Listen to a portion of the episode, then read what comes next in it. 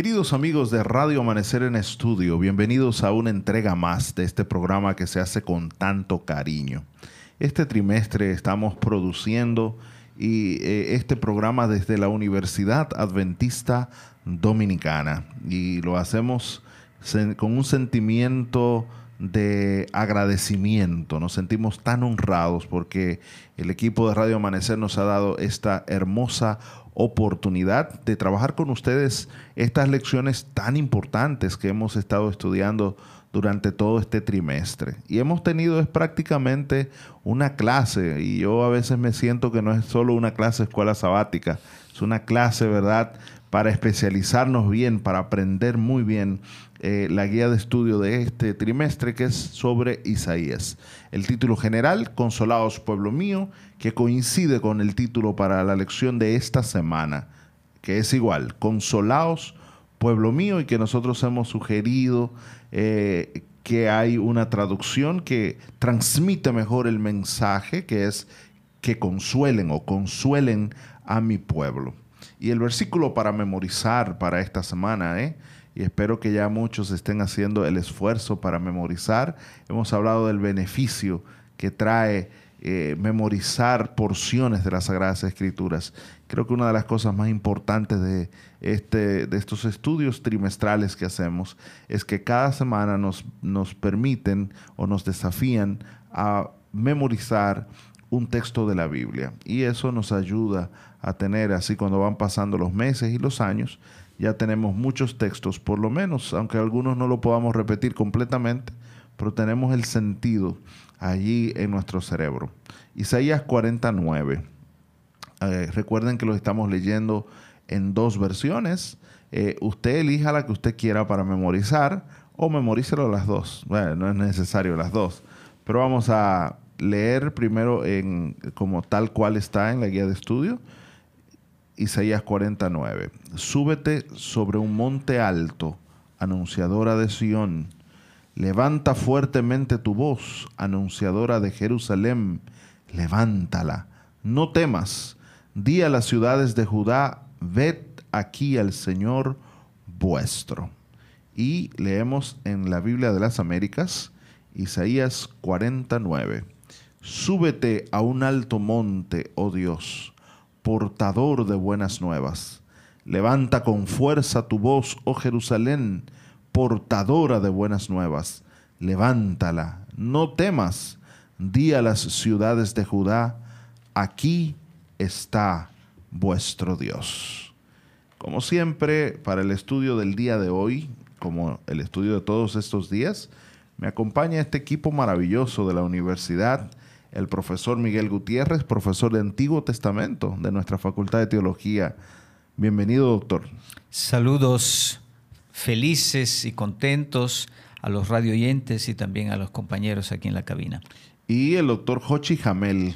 Dios te bendiga, hermano mío. Gracias, pastor. Un placer saludar al pastor Miguel Gutiérrez y a usted, pastor Ángel Guzmán, y a todos los amigos que ahora mismo nos están escuchando a través de este programa Radio Amanecer en Estudio. Bueno, estamos aquí. Eh, yo debo confesar que estamos aprendiendo mucho, compañeros. Aquí yo, eh, que no soy un especialista en, Isaías. Se está aprendiendo. Ni siquiera en Antiguo Testamento, por aquí con el profesor. Y yo estoy del otro lado en el Nuevo Testamento para darle un, un equilibrio. Y, yo me balanceo entre uno y, otro. Usted en el área, ¿verdad? Eh, bíblica general y ministerial. Eh, eso es importante. Yo quisiera decir también que yo estoy aprendiendo. Por ejemplo, las reflexiones de este capítulo tuve que estudiarlas la semana pasada, así que no. Todos estamos aprendiendo. Es que Isaías 40 viene con mucho, mucho material. Así es. Y para el día de hoy tenemos eh, Creador misericordioso.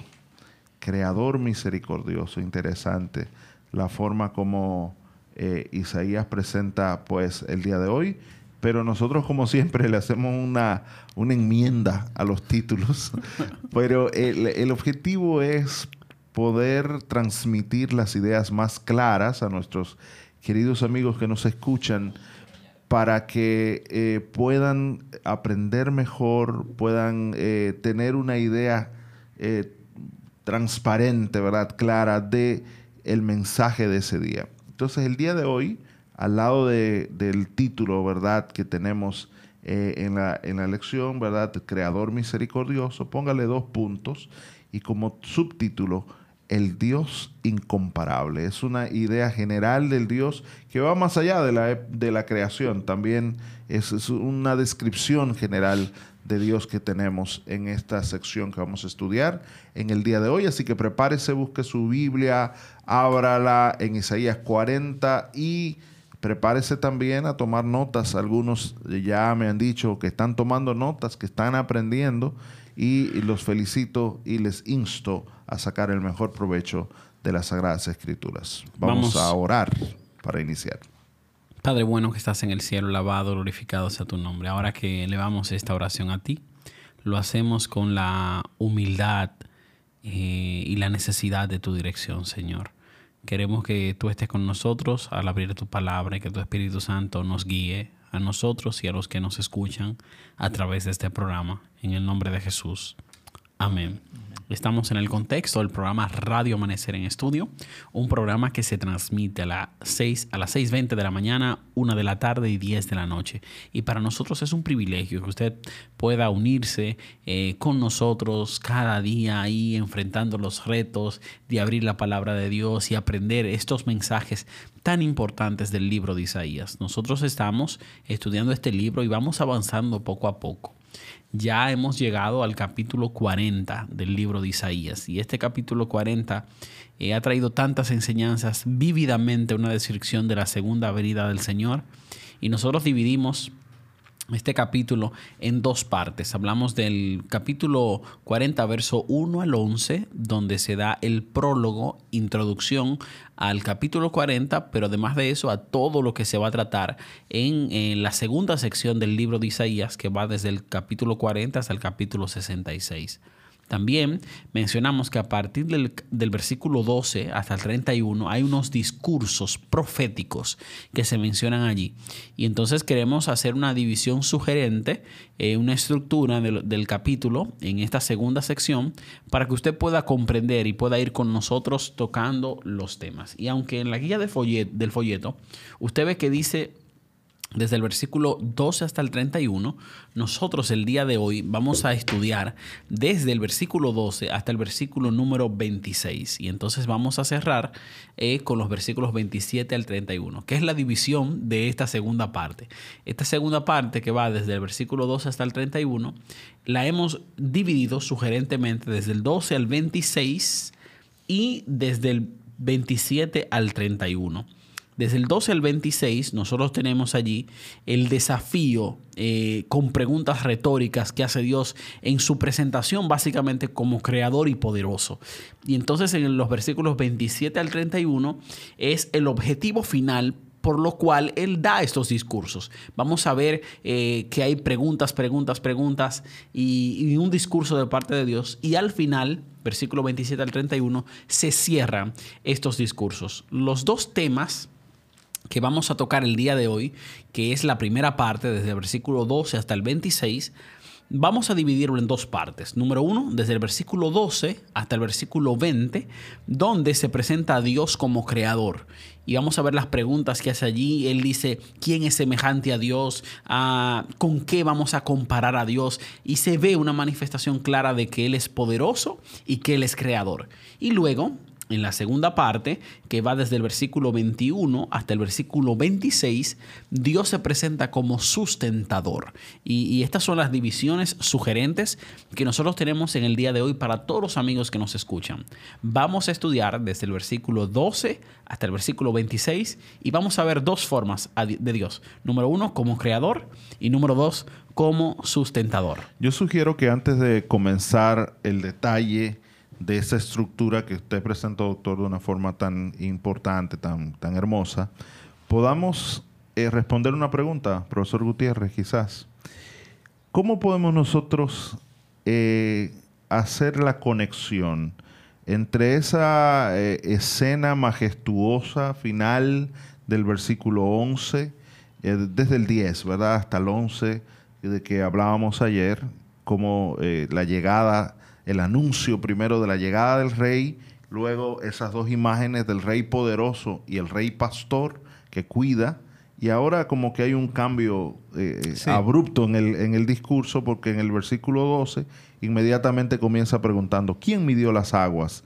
En el hueco de su mano, en su palmo tomó la medida de los cielos. O sea, está presentando a alguien que todas las aguas del mundo le, cae, le caben en la mano y que el cielo es del tamaño de su, de su mano también, de la palma de su mano. sí, hay un cambio. Hacer ese, sí, exactamente. Y yo creo que esto es muy importante.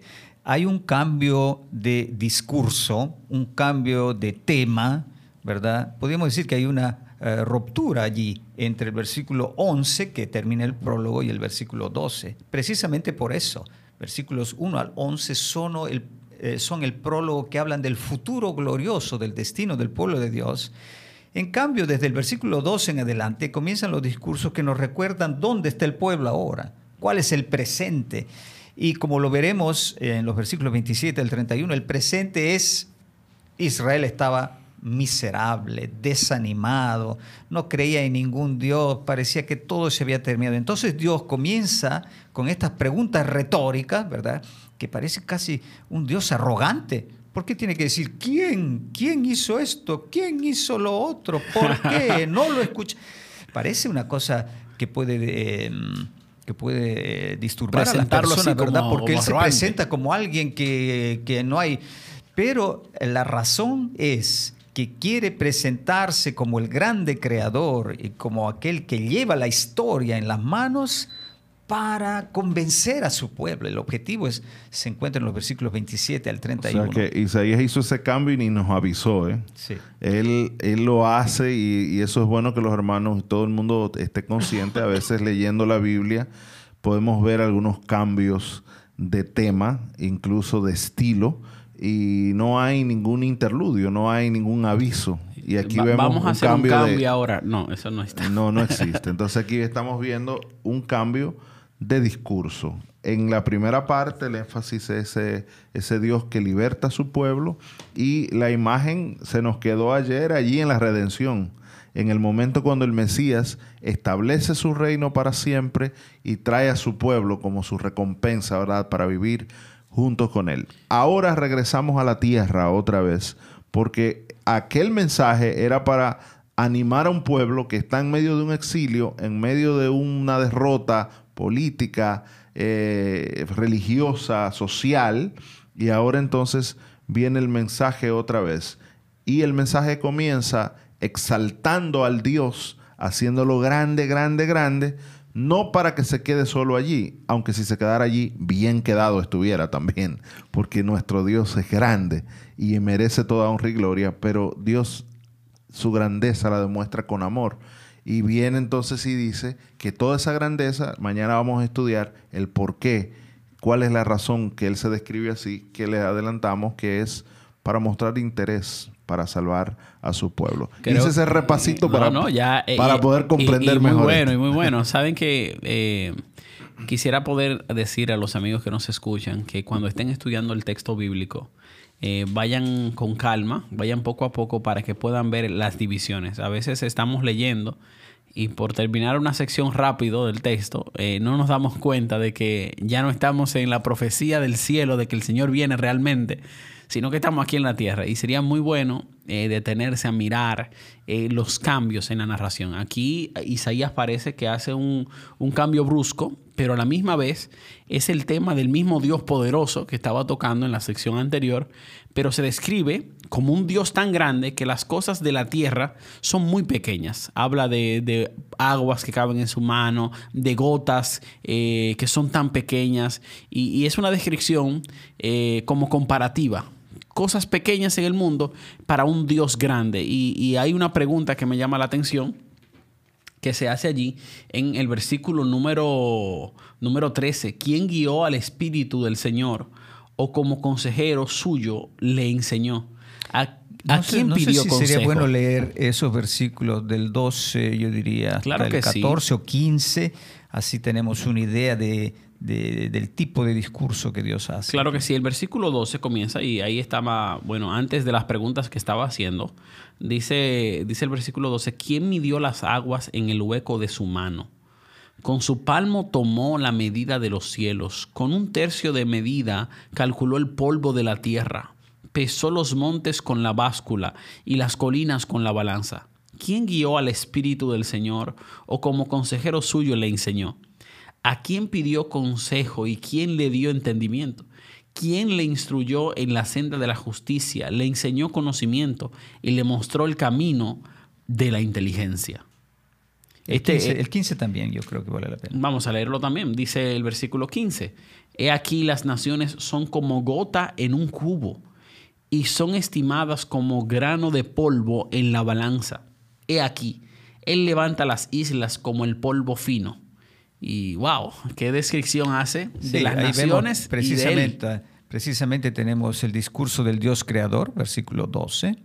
Y en el versículo 15 tenemos el ejemplo de las naciones el Dios de la historia, que las naciones y las islas son en ese lenguaje, en esa cultura, las naciones más lejanas, que están a los límites del mundo conocido, esas son las islas. Aún esas son como polvo delante de Dios. Sí, lo que quería resaltar con las preguntas de ahorita es que en la, pregunta del, del verso 12, Él se presenta como creador. Ahí vemos su majestad, habla de los mares, como mencionaba el pastor, habla de la tierra, pero luego habla de el conocimiento de Dios, de un Dios que todo lo sabe y que no hubo nadie que le estuviera pasando información a Dios para que Él pudiera hacer y saber lo que Él sabe, sino que eh, Dios en su poder es eh, omnisapiente. Él conoce las cosas, conoce todo. Muy probablemente en los versículos 13 y 14 se está hablando de la sabiduría en crear el mundo. Yo diría que esa es el,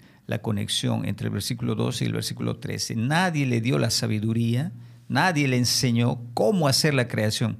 Él es el Dios que sabe cómo hacer las cosas y, bien. qué hermosa descripción de Dios. Y luego dice, eh, como compara con las naciones, las naciones son como una gotita de agua, como arena en la balanza, no tienen peso. Las islas como polvo fino. Babilonia, Nabucodonosor, miente, son gotitas. Y, ante los ojos humanos se ve muy grande la nación, claro. pero Dios es más grande que esas pequeñas naciones. Era un mensaje poderoso para un pueblo que estaba siendo oprimido por una gran nación y que era un testigo de toda la, el poderío y, la, y la belleza.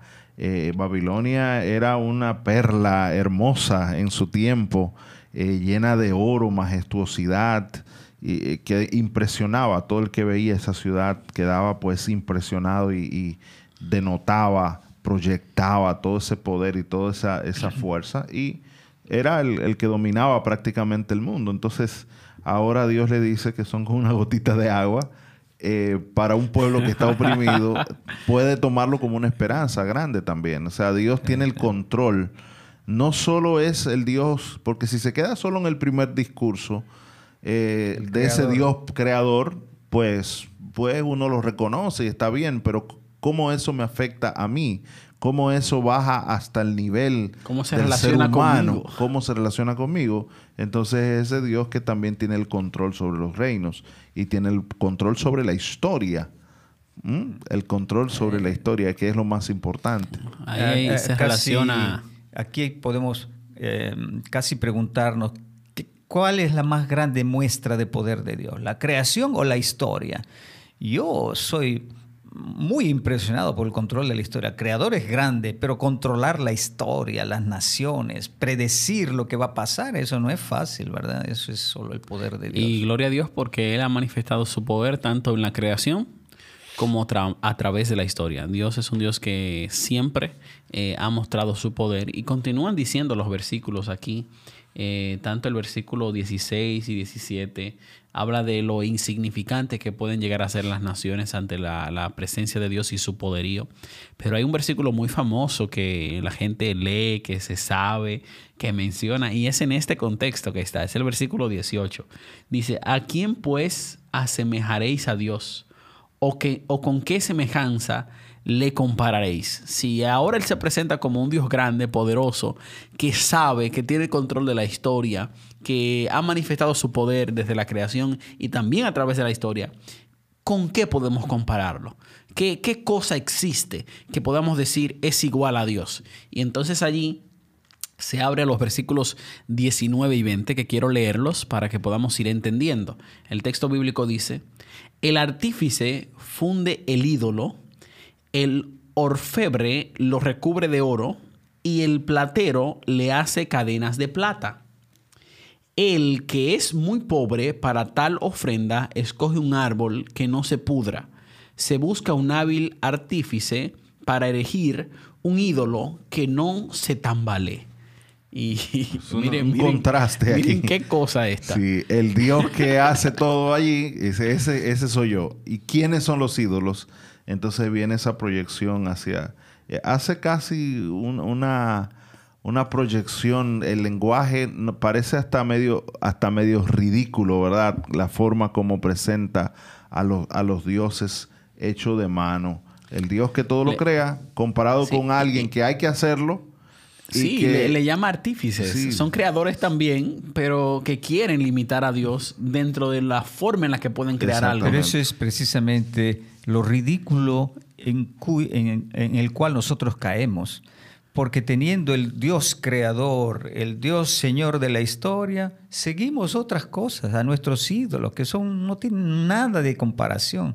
El problema allí era en, Babilonia. Probablemente Israel estaba tentado de esos grandes eh, cultos, ¿verdad? Fastuosos, liturgia Marduk a los dioses, a Ishtar, esos dioses babilonios, porque tenían grandes templos y los grandes famosos Sigurat, ¿verdad? Sí, también. Que estaban allí donde se adoraban. Así que probablemente podían pensar, estos son los dioses, ¿verdad? Porque mi Dios me ha abandonado. Pero aquí Dios le está diciendo, fíjate cómo hacen a, esos ídolos, eh, un artífice, el orfebre, y el que es más pobre hace una ofrenda, etcétera, etcétera. Aquí tenemos, yo diría, un primer ejemplo de lo que se llama la polémica contra los ídolos, que va a venir en el capítulo 41, en eh, el capítulo 43 también, pero sobre todo en el capítulo 44 era una gran polémica. Es esa polémica que quiere hacer ver al pueblo, al pueblo de Dios, que Dios no tiene ninguna comparación con los ídolos, que siendo los creyentes en Dios estamos a un nivel tan elevado que no tenemos ni siquiera que mirar a los ídolos. Y wow, y ahí entra entonces eh, ese versículo 21 al 26, que es lo último que vamos a analizar, donde Dios inmediatamente dice, no sabéis, en el versículo 21, y solamente voy a leer este versículo, no habéis oído, no os lo han anunciado desde el principio, no lo habéis entendido desde la fundación de la tierra. Yo diría, leamos hasta el versículo 23 porque aquí comienza la segunda parte, o, quería decir algo usted allí. No, no, no, solamente quería eh, eh, hacer notar el cambio que nosotros vemos allí, eh, luego de que dice, bueno, Dios es creador, Dios es todopoderoso, ¿con qué lo vamos a comparar? Luego dice, los hombres vienen y quieren poner a ese Dios en forma de oro, de plata, de madera, pero ahora, en el versículo 21, él vuelve otra vez a la creación, le dice, estoy por encima de todos los materiales. Sí, sí, en realidad lo que está pasando aquí es que hay dos eh, secciones en paralelo. Una comienza en el 12, con preguntas retóricas que termina en el versículo 20, y aquí comienza la segunda parte, que es paralela, regresa al tema de la creación y de las naciones, también con preguntas retóricas, ¿verdad? Eh, así que que eh, vuelven las preguntas retóricas y vuelve el tema de la creación. Los dos temas, porque en el versículo 23 dice, Él hace el que hace reducir a nada a los gobernantes de la tierra. Vamos a leerlo del 21 al 23 y así podemos ver eh, cómo está formulado este eh, discurso paralelo. Dice, no sabéis, no habéis oído, no lo han anunciado desde el principio, no lo habéis entendido desde la fundación de la tierra. Él es el que está sentado sobre la redondez de la tierra cuyos habitantes son como langostas. Él es el que extiende los cielos como una cortina y los despliega como una tienda para morar. Él es el que reduce a nada a los gobernantes y hace insignificantes a los jueces de la tierra. Así que aquí están de nuevo los dos temas. El tema en realidad termina en el versículo 24, que los gobernantes, por más poderosos que aparezcan, ¿verdad? Senaquerib, Nabucodonosor, Napoleón, podemos continuar con todo lo que ustedes quieran en la historia, no son nada, apenas han sido plantados, dice el versículo 24, apenas sembrados. ¿eh?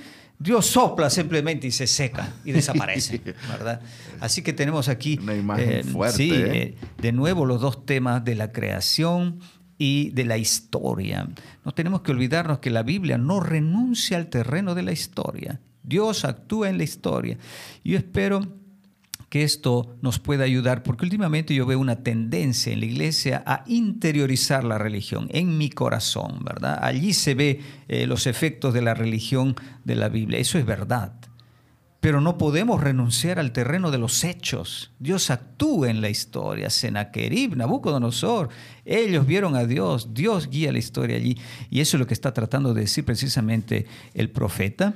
Y este discurso termina de nuevo en los versículos 26 con una llamada de comparación. Claro ¿A que quién pues ustedes me harán semejante para que yo sea su igual? Dice el santo. Y allí viene el el, término que utiliza la Biblia para describir este Dios grande. Es el santo, quiere decir incomparable. Cuando la Biblia quiere decir incomparable, más allá de lo que podemos imaginar, dice santo, ¿verdad? Trascendente, más grande de lo que nosotros nos podemos imaginar. Y después da un último ejemplo para decir, fíjense quién soy yo. Alcen a los altos sus ojos y vean quién ha creado estos astros el que hace salir en orden a su ejército y a todos llama por su nombre, por la grandeza de su fuerza, la fortaleza de su poder. No falta ni uno. Cuando nosotros salimos y vemos las estrellas, parecen incontables. ¿Quién si puede ni siquiera imaginar de ir a visitar? No se puede hablar ni siquiera de controlar. Así que aquí Dios está dando la, la muestra más grande de su poder. Porque en el contexto histórico también los astros eran dioses en Babilonia. Había la ciencia de la astrología, sabían que había un orden, que algo de especial había con esos astros. Y aquí el profeta está diciendo, ¿quién le dio ese orden? ¿Quién les hace desfilar? Yo. Yo los llamo por su nombre por la grandeza de su fuerza. Y yo alabo y glorifico el nombre de Dios porque hemos aprendido que Dios es creador y aunque lo hace en forma de preguntas, el profeta aquí sigue presentando que, el, que Dios es todopoderoso creador, que no se puede comparar con nada y aunque hay gente que intenta suprimir a Dios, que intenta disminuir a Dios a un objeto de oro, de plata, de madera, eso no limita. Eso es, eso es algo torpe. Deberíamos siempre pensar en Dios como el Creador Todopoderoso que se manifiesta a través de la historia. Y qué bueno que ese Todopoderoso tiene el control de la historia. Amén. Porque si Él tiene el control de la historia, todo está resuelto. O sea, si Él se manifiesta y, sabe cuándo eh, toma las decisiones que haya que tomar aquí, y es un Dios que tiene tanto poder y es un Dios que ama tanto a su pueblo, entonces debemos estar felices, tranquilos y confiados, no abrumados por las cosas que vemos, eh, sino tranquilos porque el Dios que tiene el control de los cielos y la tierra también tiene el control de la historia. Vamos a orar. Querido Señor, muchas gracias te damos por tu amor y bendición. Gracias por esta gran lección. Tú eres tan grande, más grande de lo que nosotros imaginamos más grande de la forma como te concebimos y a veces más grande de la forma como lo reconocemos. Te pedimos, Señor, en este momento que tú puedas llenar nuestros corazones de la seguridad de que tú estás al control de todo y de que tu grandeza también se manifiesta en gran amor por tu pueblo y misericordia y que pronto, pronto podemos estar contigo por la eternidad en ese reino que has preparado. En el nombre de Jesús. Amen.